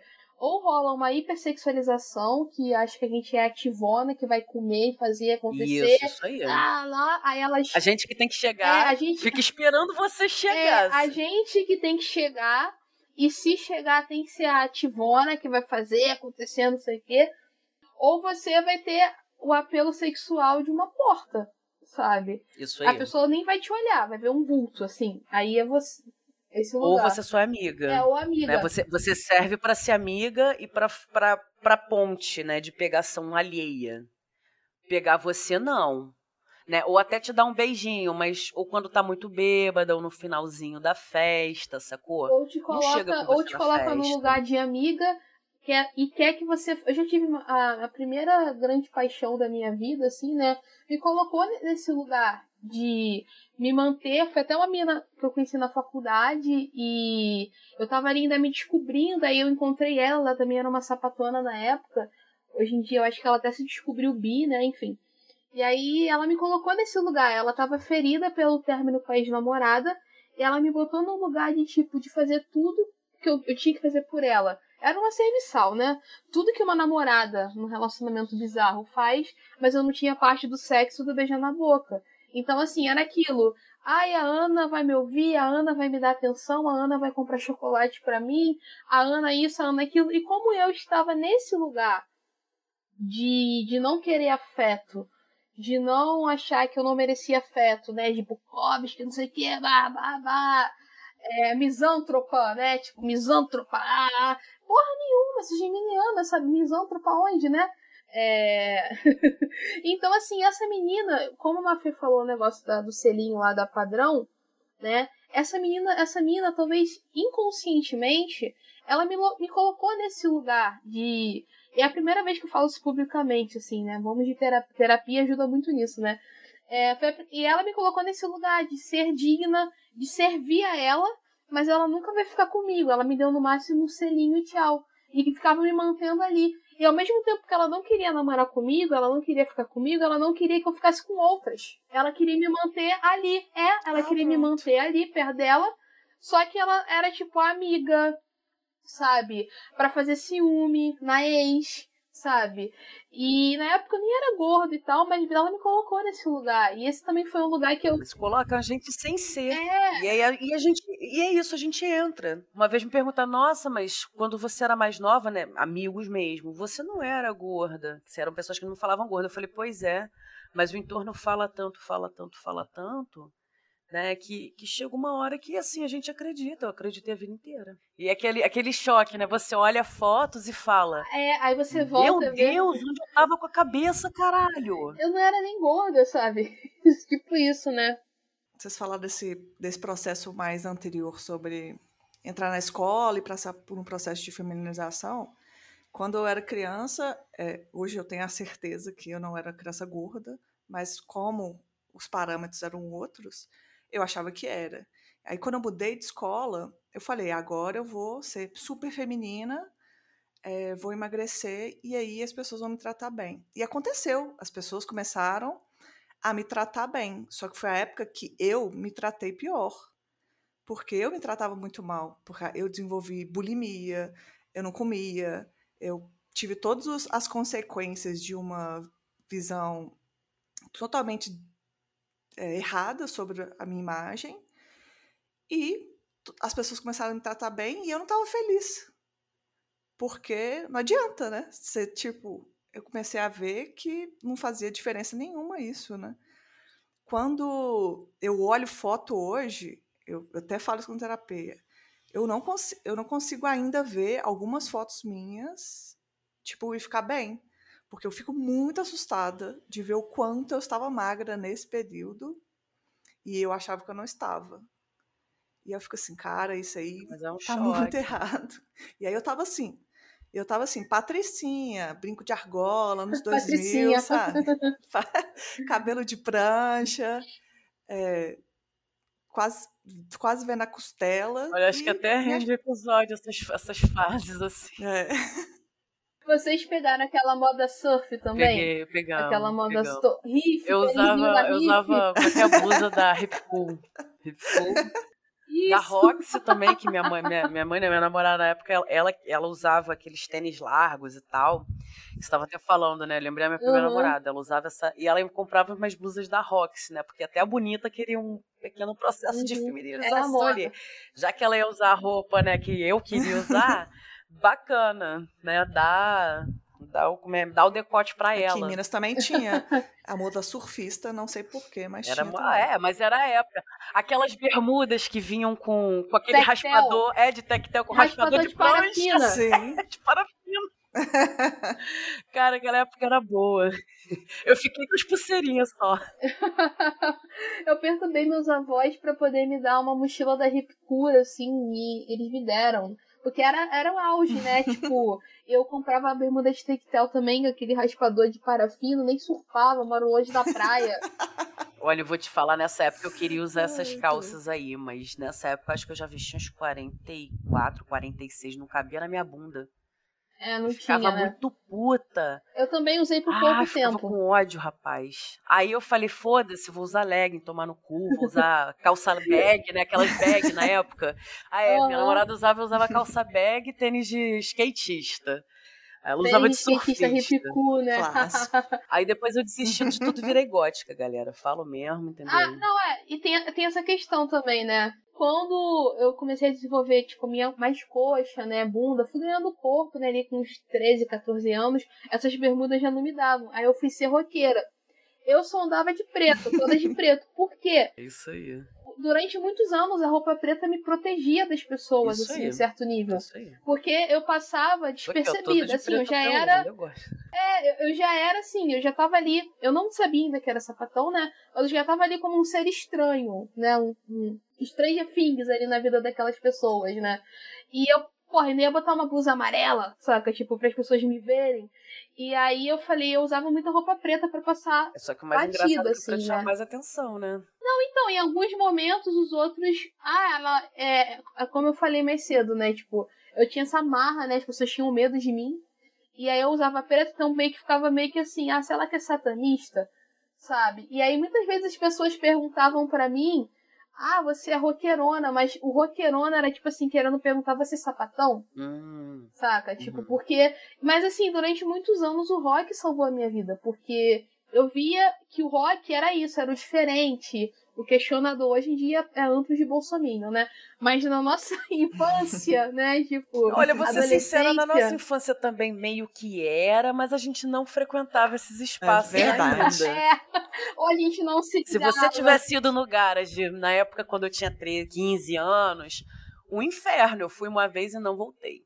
Não, a, a, época que eu fui no Garage, Garage, pra Letícia que não sabe. Era maneiro, fora, só que dentro. É, o Garage é um espaço de rock que tem aqui no Rio, que é o submundo do Sim, né? E tinha Heavy Dutch também, que era open bar de show de. Era show de rock ali, né? Rock, metal, e, assim, com... tudo. É, rock, metal, punk. Quando eu fui, assim, no Garage, eu, eu frequentei o Garage de 2015 a 2019, assim, mais ou menos. Ah, já foi mais. É, era mais tranquilo. Mas assim, eu fui uma. O rock foi muito esse lugar de acolhimento para mim. Porque eu, eu, eu ali, uma adolescente de 13 anos, Zona Norte do Rio, saca? Muito mal com acesso à internet. A MTV foi o primeiro lugar, a antiga MTV, né, de acolhimento para mim, que eu via aquelas pessoas diferentes e elas eram consideradas bonitas e estilosas E, e ali já tinha ali uma, uma coisa LGBT com a Marimun, com o Ponto P, com a Penélope, e o Beija-Sapo com a Dani Calabresa, que teve uma, tinha casal LGBT que ia também. A MTV foi o meu primeiro lugar de, caraca, isso existe? Que legal! E, e eu acho que só, assim, eu só fui usar roupa colorida de novo, sei lá, em 2016, 17, que eu me eu já tinha, sei lá, 25, 26 anos que eu me permitia botar uma blusa colorida e ficar de boa. Hoje em dia, meu, meu guarda-roupa é bem misturado, né? Hoje eu tô de rosa, mas amanhã eu posso sair de preto. Mas, assim, durante, durante muito tempo, né? Eu lembro que a Letícia falou pra gente também falar de cultura pop, de entretenimento e tal. O rock foi esse meu lugar, assim, de tipo, sou roqueira, Aí eu escrevia na parede do meu quarto, eu ficava botando rock. Rock pra mim naquela época é o quê? Tipo, Pitch, CPM 22, Charlie Brown Jr., saca? Tipo, aí peguei a época do Forfan também. Mas eu ficava, minha avó ficava doida Você comigo. Era meio emo também. É, você eu tava uma vertente emo meio até emo aí. Vou É, ser sincera, eu eu vou te alma. eu, eu era da gótica, eu já ia mais pro corne, já ia mais, ia pesando o outro Eu lado gostava aí. também, eu gostava de corne, eu também gostava. Eu sempre fui muito eclética, assim, em gosto musical. Mas aí botava, Mas tipo, o rock também era como se fosse um traço da personalidade, Sim, né? personalidade Eu usei por muito rocker, tempo né? rock. É, eu sou rocker. sou muito roqueira, eu tive minha fase emo também, mas é- era um lugar de, de, tipo assim, do diferente.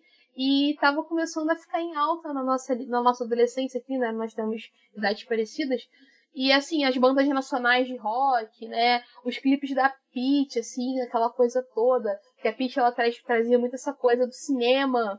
Ela pegava muita referência no cinema, na literatura pros clipes dela. Era sempre um clipe meio de terror, de distopia, né? Então aquilo era muito acolhedor para mim, assim. Eu falava, sou roqueira. E aí aquilo foi um, um divisor de águas para mim. Eu- você tá falando do rock, assim, uma das minhas grandes referências na época era Cássia. Não tenho muito o que Cássia dizer. Eller, né? Cássia Eller, na época. Né? Com a voz, com o rock, com, com tudo ali que ela representava, a postura dela, assim, me chamava muita atenção. Era uma das coisas que me guiava, porque, assim, eu, eu tive contato, né, assim, com, com o que é ser sapatão cedo. A minha tia, minha madrinha, ela é sapatão. Uma sapatão agora de 75 anos, né? Ela é das antigas. E aí, assim, eu era massacrada, por exemplo, para não, não, não, não, não parecer com ela, mas com as esposas, né? E com as amigas. e Porque, assim, as esposas, as amigas dela e a galera que sempre frequentava lá em casa, apesar de eu não entender, eu acho que eu só fui entender de fato, de fato, assim, com 11 anos, 10 anos, que foi quando eu fiz uma caixinha pequenininha assim, com várias outras caixinhas e dentro tinha um bilhetinho assim para minha tia. Você é lésbica? Você beija menina? Né, Um negócio assim. E aí minha tia pegou e falou: sim, né? A Patrícia é casada comigo, eu sou a tia. Eu, ah, legal, né? E foi isso e acabou, assim, né? Foi só isso. Ah, que legal, acabou, né? É, geralmente a criança, quando ela não tá contaminada pelo núcleo familiar dela, ela leva super de boa, assim, a criança, assim, geralmente, né? Tipo, ah, que legal, assim, né? Eu, no meu caso, eu tive um, um tio gay, que ele morreu em decorrência do HIV e AIDS, assim, nos anos 90. Eu cheguei a conviver com ele um tempo, e eu só fui descobrir que ele era gay, tipo, ele morreu em 96. Eu só fui descobrir que ele era gay, ele era casado, em 2012. Uma vez a minha família contou. Porque quando eu era criança, eu achei que ele tivesse pego meningite e morreu. Mas ninguém contou pra mim que ele tinha HIV e tal. E eu lembro que ele tinha um marido, que também já falecido, que sempre tava com ele tinha um cachorro. Eu lembro que eu gostava de brincar muito com o cachorro. Era aqueles Dobermans, né? Aqueles cachorros super dócil o cachorro dele. E eu era uma criança de 5 anos, eu fazia o cachorro de cavalo. Eles ficavam rindo, assim, né? E eu lembro que ele sempre tava na casa da minha bisavó, que esse meu tio morava com a minha bisavó, e apresentaram ele como um amigo. Mas era marido dele. E eu só fui descobrir essa história da minha família quando eu tinha 21 anos, assim. E eu sinto muito essa perda hoje em dia, porque, cara, eu queria ter, acho que ele teria uns 70 anos, assim, idade da sua tia hoje em dia. Porra, imagina se tem um tio gay pra falar com você, pra falar mal da família, sabe? É, é bem É. diferente, é bem diferente. Mas assim, depende também. Eu, quando me assumi pra minha tia, que foi a primeira pessoa que me assumi, ela brigou comigo. Ela brigou, ela começou a chorar, porque assim, ela é dos ela ela se assumiu, acho que nos anos 70. E nos anos 70 nada era tranquilo, né? 60 e poucos, 70. Ela pegou muita coisa complicada, tanto que eu lembro que quando eu me assumi, ela e a, a esposa dela na época, elas começaram a chorar, ficaram assim, por quê, né? Assim, que pena, puxa. Caraca. Aí, é, e eu falei, mas por que que você tá falando isso? Não, você sabe que não tem nada demais, né? E aí ela virou e falou, não, não é por você ser lésbica. É pelo que pode acontecer né? com você. Né? Ela falava isso, eu tenho medo do que pode acontecer com você.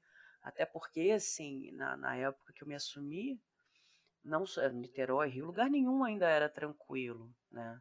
Eu lembro de, de, com 16 anos já, assim, 17, acho que era 2006, 2005, 2004. É muito novinha ainda. É, eu lembro da gente saindo da Volúpia, né, que era uma boate aqui em Niterói, e passando Playboy, assim, e tacando garrafa, e prometendo que ia voltar com arma para atirar na galera, e a gente de bonde, assim.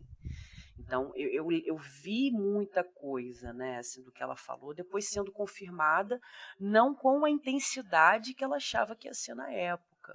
Mas eu lembro que, assim, é ela foi de uma outro coisa tempo, tranquila. né? É.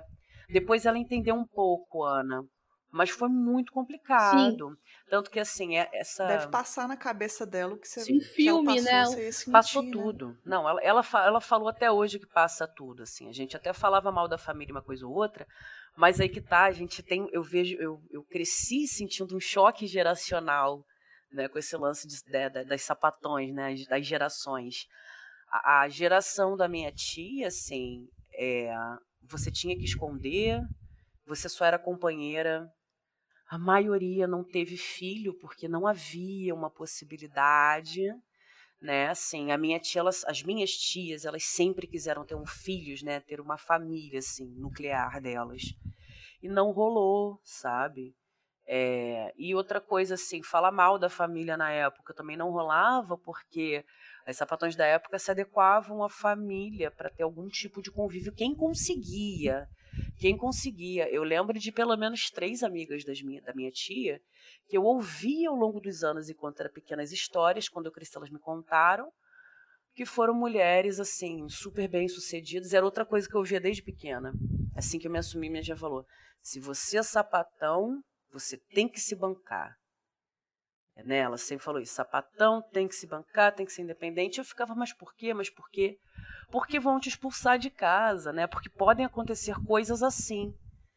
Né? Ela meteu essa logo e eu fiquei assim. E assim, né, para além disso, é, voltando às amigas, eu lembro de várias histórias e eu acho que isso que tocou um pouco a minha mãe, né? Foram dois anos bem complicados de secção, de porrada, né? Vou te prender em casa, você não vai ser não vai ver sua namorada né, minha tia tentando dar uma ajuda, e eu lembro que a minha mãe, né, lembrou de histórias de duas amigas da minha tia, e recentemente tinha acontecido uma na época, uma amiga da minha tia tinha se jogado, assim, né, do apartamento dela. Caraca. Né, assim, já estava mais velha, enfim, tinha perdido a companheira, e ela se viu sem família, assim, a família dela não queria falar com ela, ela tinha feito uma última tentativa, mulher super inteligente, maravilhosa, bem-sucedida, bacana, né? Tudo que falaram que tinha que ser e é isso. Ela não tinha criado redes, pontes, ela não tinha, sabe? Eram algumas vivências muito duras, porque assim, até o processo de getificação, quando a gente vai pensar, que a gente fala, né? Uhum, Lembra na faculdade sim. a gente estudou muito isso. É muito importante, assim, não é uma coisa que a gente tem que demonizar, porque a gente precisa de redes, muitas vezes a gente não tem família. Um espaço só nosso também, né? Exatamente, né? A gente não tem aquilo ali, né? Eu percebo que a gente tem muito esse apoio da família que a gente cria.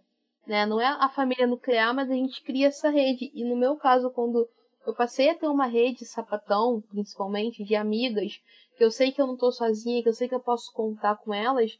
Isso foi muito bom para minha autoestima, sabe? Isso me deu coragem de andar na rua, coragem de assumir meus, meus BO, assim, coragem de criar um canal na internet, sabe?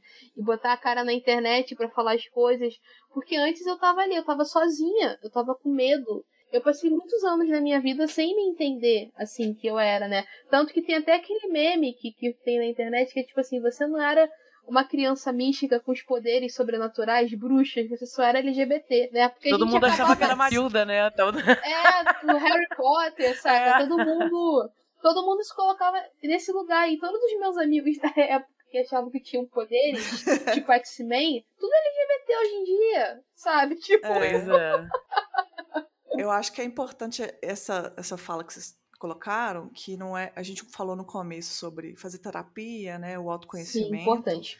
Mas que só, só isso não se basta, Sim. né? Ter uma rede, ter acolhimento faz toda a diferença. Faz. E assim, a gente sabe que às vezes não é fácil, né? Então, pode buscar na internet, pode buscar com amigos ao redor, sair sozinho. Eu recebo muito e-mail de mulheres falando: Ah, eu queria muito ter amigas lésbicas. Nossa, sim, demais. Tô, na minha DM. Ou eu tô no interior, ou não tô sei lá o que tal. Essa rede é muito importante, sabe? Então, é, eu vejo que é, é uma das coisas que as pessoas mais falam, né, Ana? Uhum. Tipo, às vezes a escutar a gente vai conversar com a gente porque quer criar esses laços. E é importante que a gente dê espaço para isso, que as pessoas também façam isso. Porque a terapia, a Mafia vai concordar que é muito importante, né? É importante, suporte... mas não é tudo, tá? A gente precisa muito bem pontuar isso, não é tudo. A terapia não resolve, por exemplo, falta de comida, falta de apoio.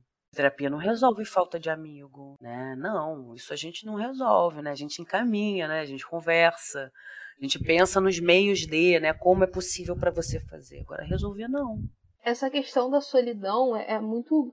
Chega, vira e mexe, chega na minha DM casos de meninas que estão no interior do Brasil ou que me seguem e não. Quer dizer, me seguem por uma conta fake. Teve até uma vez uma menina que ela me procurou. Ela falou assim: Ana, esse cara aqui, ele cismou que quer namorar comigo, mas eu não quero namorar com ele. E eu não quero que ele veja que eu sigo você eu sou sapatão, mas eu não sou assumida. Você pode bloquear ele? Ela me mandou o link do cara e o cara me seguia, cara. Ele me seguia para ficar de olho na menina. Olha que absurdo. E ela falou, Ana, ela falou assim, Ana, me desculpa, eu queria comentar nas suas coisas, mas eu não posso. Porque tem esse maluco atrás de mim. Aí eu falei assim, olha, eu bloqueei ele, mas seria bom você buscar ajuda aí na sua cidade, entendeu?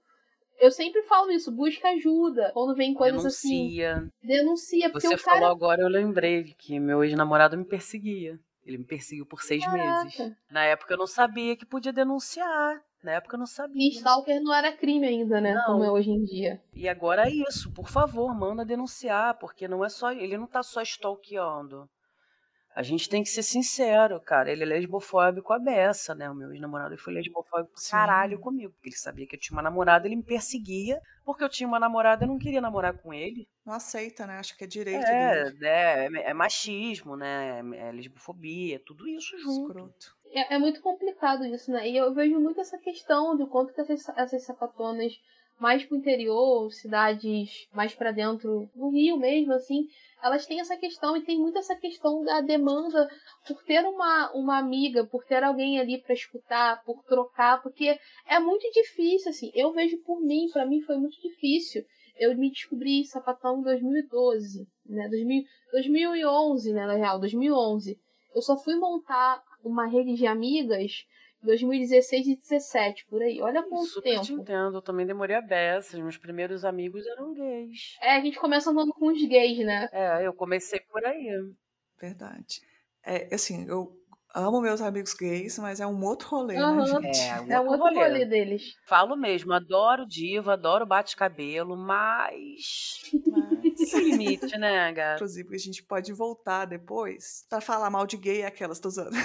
Já falei na cara deles, vou ser bem sincera. Já falei mesmo. Já falei pros meus amigos, vou falar, vou falar um pouquinho mal, assim, da, da cultura que vocês estão tentando me arrastar. Inferno, Não, é né? Outro dia um cara me mandou falando assim, você só chama mulher pro seu podcast? E eu não chamo só mulher pro meu podcast. Só que eu priorizo mulheres no meu podcast. Aí, e aí eu fui ver lá, eles têm um podcast que é tipo 500 homens gays. Aí ele veio falar comigo, enfim. É sempre assim, sempre é isso, né? Eles nunca chamam a gente e querem que a gente fique ali, né? Eu, é, é muito complicado, né? E, a, eu não sei como é que é pra você, Letícia, em BH. Mas eu e a Mafê, nós não estamos no centro do Rio de Janeiro, que é onde tem a Lapa, que é um bairro onde acontece a vida noturna da cidade. Então, para mim, que tô longe desses lugares, foi mais difícil ainda também construir uma rede por causa disso. Porque eu não, não tinha como acessar, ir lá para o centro Sim. da cidade, novinha, para ir para balada, ou às vezes não tinha dinheiro, não tinha como estar nesses lugares. Então, às vezes também a, a sua localização da, da sua casa, né, vai influenciar muito também no fato de você ter uma namorada, oh, de você ter uma amiga, de você ter uma rede, de você circular pela, pela sua cidade, né? É muito importante pautar isso também, assim. Mas eu não sei como é que é para você em BH, Letícia. Aqui tem lugares mais afastados, assim, mas o Rio é um pouco eu, eu acho, né? Não conheço tanto o Rio, assim. Mas consigo ver as distâncias que são um pouco maiores. Quando eu vou para o Rio, para São Paulo, eu fico assim, gente, tem lugar que. Aqui eu acho que umas distâncias tem até uma hora, né? Aí dá para ir de algum lugar ou outro. Eu acho que Belo Horizonte é um pouco menor, só que também tem poucos espaços, então tem menos espaço. O Tinder acaba, tem todas essas histórias aí. O Tinder acaba. É, eu falei isso outro dia com uma menina de São Paulo, ela ficou, como assim? Eu falei, é, aqui o Tinder acaba, gente. Tipo, não tem muita opção, assim, não. Aqui no Rio já teve mais. Já teve mais. Agora a gente tá. Agora, faz um tempo que tá meio minguado. Eu queria que, antes da gente encerrar, que vocês. É, a gente fosse para o bloco de indicações, vocês indicassem alguma coisa, indicassem vocês mesmos também, né? Sempre importante. Olha, eu acho que como que tem a ver muito com o nosso papo aqui de hoje, eu quero indicar para vocês a cantora Liso, que é uma, é uma cantora maravilhosa que está em alta agora, uma mulher gorda, negra dos Estados Unidos. E principalmente pra gente que somos corpos dissidentes, ela é excelente assim, para autoestima, por empoderamento. É L-I-Z-Z-O, Liso. E acho que ele é maravilhoso. Ah, maravilhosa, Liso! E eu acho que série, é, eu vi uma muito fofinha esses dias, que é aquela, acho que é Heart, Heartstopper, né? Tipo, da Netflix. Ah, sim, muito fofa. E é uma, é uma série muito fofinha pra gente que é LGBT isso tá acostumado a ter que ficar vendo notícia ruim o tempo todo. Então ela é uma é um, um acolhimento, assim, um sossego pra gente assistir, né? De fofura. E quero indicar as minhas redes também. É só procurar por Sapatão Amiga em todas as redes sociais e eu tenho uma newsletter que também tá o link lá no meu perfil do Instagram. Eu falo sobre autoestima, autonomia, política e tudo mais. E é isso, assim. Quero agradecer demais a Letícia pelo convite, agradecer a Mafê pela troca também, que foi muito maravilhoso te conhecer. E é isso, assim, gente. Perfeita. Newsletter muito boa, gente. Eu assino. E você, Mafê?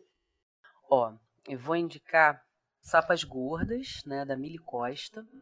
Eu volto e meia, gosto de indicar bastante porque é um espaço onde ela fala bastante né, sobre essa questão de ser gorda, sapatão, mulher negra. Ela, ela também tem um outro projeto onde você, onde ela está pedindo fotos, né, de casais de sapas gordas, é, assim, a gente precisa dessa representatividade, a gente não vê casais de sapatão gordo, né? Assim, muito difícil. Porque as pessoas não, não, tiram foto, né? A galera não divulga, não tá aí, é muito hate. Eu acho importantíssimo, assim, o trabalho dela, né? A discussão dela é muito bacana. Então vou indicar aí a Mili Costa, Sapas Gordas. Conheço a Mili, maravilhosa. Sou fã da Mili. Né, ela tem questões muito mane muito pertinentes ali que ela vai colocando várias discussões, né, vai levantando vários questionamentos. E assim as fotos, né, gente? Fotos maravilhosas. A gente precisa normalizar os corpos reais também, né? E assim, ó, eu vou indicar, já é um documentário, né, assim, antigo, tá? Que a gente estava falando, por exemplo, né, das noitadas e tudo mais. E eu lembrei de uma coisa assim antiga que eu gosto de ver, que é o documentário das Divinas Divas que se passa no Teatro Rival, com a história das travestis, com as vedetes e tal. Você foi, eu fui assim, você falou de boate, eu lembrei, aí eu vou indicar aqui pra gente. E vou indicar o meu, meu arroba. Eu não boto muita coisa lá, galera, assim, não é profissional. Eu só vou tacando um monte de discussão das vozes da minha cabeça, assim, coisa de trabalho, né? Discuto muito questão, assim, sobre corpo mesmo, né? Sobre autoestima, sobre esporte, principalmente né? Eu gosto muito assim, estudo, né, trabalho com isso. E aí vou colocando lá várias, várias e vários questionamentos e questões. Pego várias coisas da Ana também, reposto. Eu, eu vou dessas. Assim. A pessoa fala, ah, você cria conteúdo digital, eu espalho. Criar, assim, eu não, não, não, tenho, não consigo. Que bom saber disso, eu vou, vou Pode seguir, seguir, eu você sou, lá. eu sou espalho. Eu espalho, boto questionamento lá e vou botando pra galera. Ó, galera, vamos lá. Mas qual o seu arroba, Mafê? Meu arroba é arroba mafê, underline, mota, com dois T's e G no final. Ai, gente, adorei. Adorei te conhecer, já tô te seguindo aqui. Ah, eu boto um monte de coisa de esporte, galera, porque eu sou atleta também de rugby, então Chique demais. babado tão lá. Gente, arrasou. Aí você faz o rugby em Niterói mesmo, Isso, né? eu jogo no Niterói Rugby. Eu sou jogadora de rugby 15 agora, né? O restante eu sou psicóloga de rugby mesmo, de esportes em geral. É verdade que tem uma coisa no rugby que tem que enfiar dentro de uma bacia de gelo, assim? É, a gente faz sim. Entre os jogos, assim, eu entro dentro da tina de gelo mais ou menos a- ou a- até aqui ou até a cintura, depende da intensidade do jogo. A gente fica no máximo até cinco minutos. Mas posso te falar, recupera, viu? Que você ia ficar de dolorida, de ferrada, você, tipo assim, diminui três vezes. Vale a pena, então. Você sai doloridinha, mas você não sai arrasada, acabada. Caraca, eu não teria coragem de fazer isso, não. Eu gosto de água gelada, gente, já ajuda. Eu sou viciada em banho quente, pra mim não rola. Muito da água gelada, aquela que o pessoal é é bem provável. Ah, você gosta de água gelada? Gosto. Tá frio, né? Eu tava tomando o quê? Banho Tá gelado. De manhã, de noite fica. A BH é frio a beça, aqui não é não. A fria beça não, aqui é Ah, depende de noite, se Não, tal. depende, pra- aí, dependendo Pro da povo do é Rio pode vai. ser, né? Mas aqui. A minha é. Então é isso, gente. Eu queria agradecer muito a participação de vocês duas, maravilhosas. É, eu amei muito, achei que a gente teve uma, uma energia muito boa. Estão mais do que convidadas para vir aqui, sempre. Se quiserem também sugerir tema, ah, Letícia, estou a fim de falar qual- qual- qualquer coisa, tal coisa, pode, fa- pode chamar que a gente vem conversar. E queria finalizar também lembrando que o Sapa Justa é um podcast independente e que vocês me ajudam muito divulgando o episódio. E lembrar que se você tiver um dinheiro sobrando, você pode participar do nosso Apoia-se e também convidar todo mundo para participar do grupo de Telegram, que é onde a gente conversa, troca ideia, faz amizades e o povo também me ajuda muito nas pautas lá. E é isso, gente. Muito obrigada e até mais. Até mais, pessoal. Até. Este podcast faz parte do movimento LGBT Podcasters. Conheça outros podcasts através da hashtag LGBT Podcasters ou do site www.lgbtpodcasters.com.br.